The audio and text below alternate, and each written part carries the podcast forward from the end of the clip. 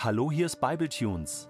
Die Bibel im Ohr mit Gedanken und Impulsen von Jens Kaldewey zum Buch der Offenbarung. Der heutige Bibletune steht in Offenbarung 13, die Verse 1 bis 6 und wird gelesen aus der neuen Genfer Übersetzung. Da sah ich ein Tier aus dem Meer heraufsteigen. Ein Tier mit zehn Hörnern und sieben Köpfen. Auf jedem seiner zehn Hörner trug es eine Krone. Und auf den Köpfen standen Namen, mit denen Gott verhöhnt wurde. Das Tier glich einem Leoparden. Seine Füße allerdings sahen wie Bärentatzen aus und sein Rachen wie der eines Löwen. Der Drache übertrug dem Tier seine Macht. Er übergab ihm seinen Thron und stattete es mit außergewöhnlichen Vollmachten aus. Dem Tier war, so schien es, an einem seiner Köpfe eine schwere Verletzung zugefügt worden, eine tödliche Wunde, aber es wurde geheilt. Die ganze Welt staunte darüber und ließ sich völlig in den Bann des Tieres ziehen. Alle beteten den Drachen an, weil er es war, von dem das Tier seine Macht erhalten hatte. Aber auch das Tier beteten sie an. Wer kann sich mit dem Tier vergleichen? sagten sie. Und wer dürfte es wagen, sich ihm zu widersetzen? 42 Monate lang ließ Gott es zu, dass das Tier seine Macht ausübte und überhebliche und gotteslästerliche Reden führte. Es riss sein Maul auf und stieß Lästerung gegen ihn aus. Es verhöhnte seinen Namen und seine heilige Wohnung, sowie alle, die ihre Heimat im Himmel haben. Der Drache in seiner Wut über die Gemeinde, die er nicht kaputt machen konnte, war, so hörten wir es im Vers vorher, an das Ufer des Meeres getreten. Das Meer ist ein altes Symbol für Völkerschaften, Völkermeer.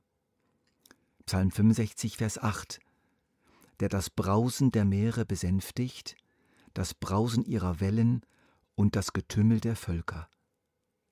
Ein typischer hebräischer Parallelismus. Der zweite Satz wiederholt den ersten in anderen Worten.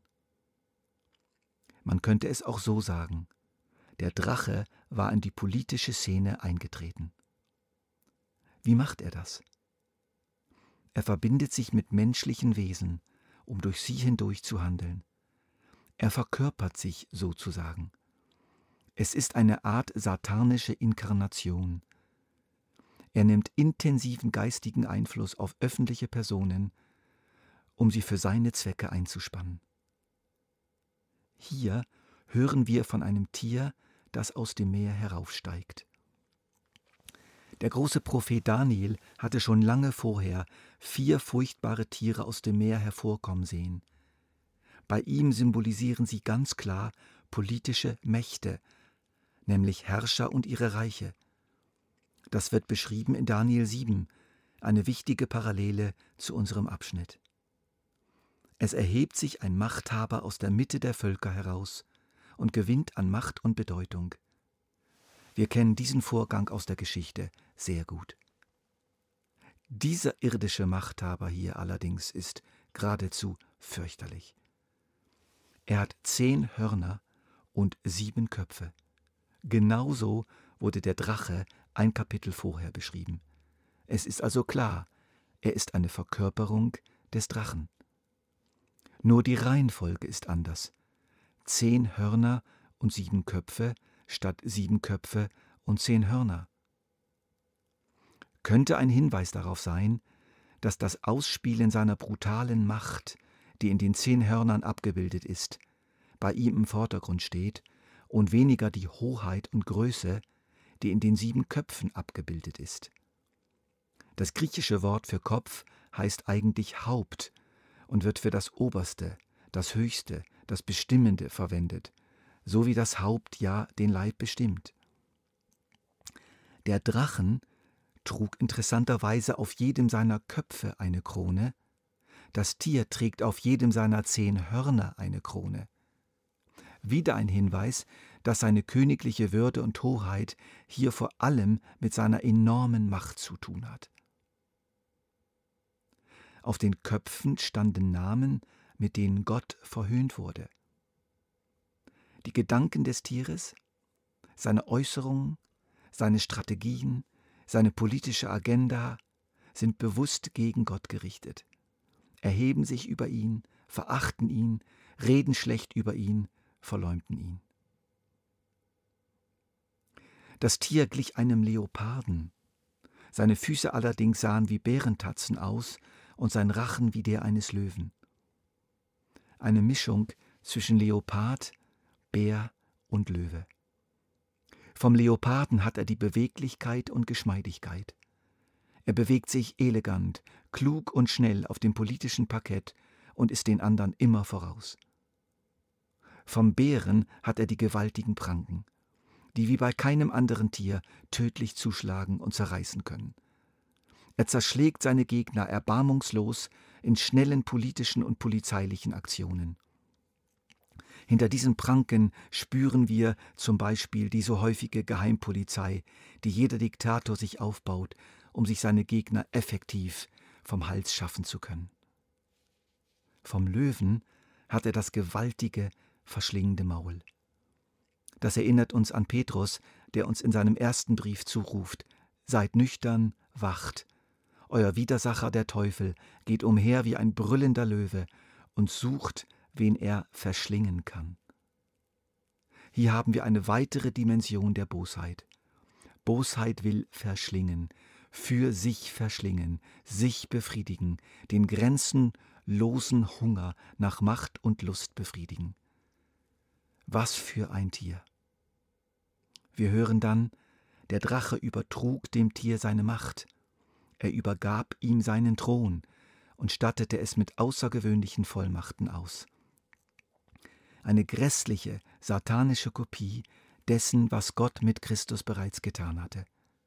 So wie Gott in Christus Mensch wurde, wird nun der Drache in irdischen politischen Herrschern Mensch. Und die Kopie geht noch weiter.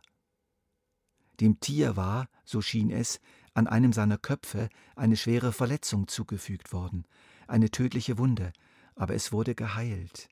Die ganze Welt staunte darüber, und ließ sich völlig in den Bann des Tieres ziehen. Tod und Auferstehung von Jesus werden kopiert. Es gelingt zwar nicht ganz, es ist nur eine tödliche Wunde, kein wirklicher Tod, aber immerhin, die Wirkung ist enorm. Die bösartig verschlingenden Diktatoren werden immer wieder rätselhaft gestützt. Es wird ihnen geholfen. Wie durch ein Wunder entkam Hitler mehrere Male gut geplanten Anschlägen, und man staunte. Wir staunen jetzt im Jahr 2016 über Assad, den syrischen Herrscher, den alle schon verloren geglaubt hatten und der wundersam neu erstarkt ist durch die Intervention Russlands.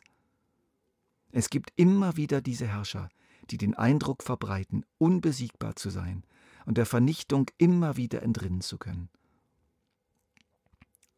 Alle beteten den Drachen an, weil er es war, von dem das Tier seine Macht erhalten hatte. Und doch ist die Zeit des Tieres abgemessen. Eines Tages empfängt es eben doch seine tödliche Wunde. Ganz anders bei Jesus, von dem es in Römer 6 heißt, wir wissen ja, dass Christus, nachdem er von den Toten auferstanden ist, nicht mehr sterben wird. Der Tod hat keine Macht mehr über ihn. Und Jesus selbst hatte Johannes gesagt, in der Offenbarung, ich war tot, aber jetzt lebe ich in alle Ewigkeit. Hier lesen wir, 42 Monate lang ließ Gott es zu, dass das Tier seine Macht ausübte und überhebliche und gotteslästerliche Reden führte. Dazu sage ich, reiß du nur dein Maul auf, deine Tage sind gezählt.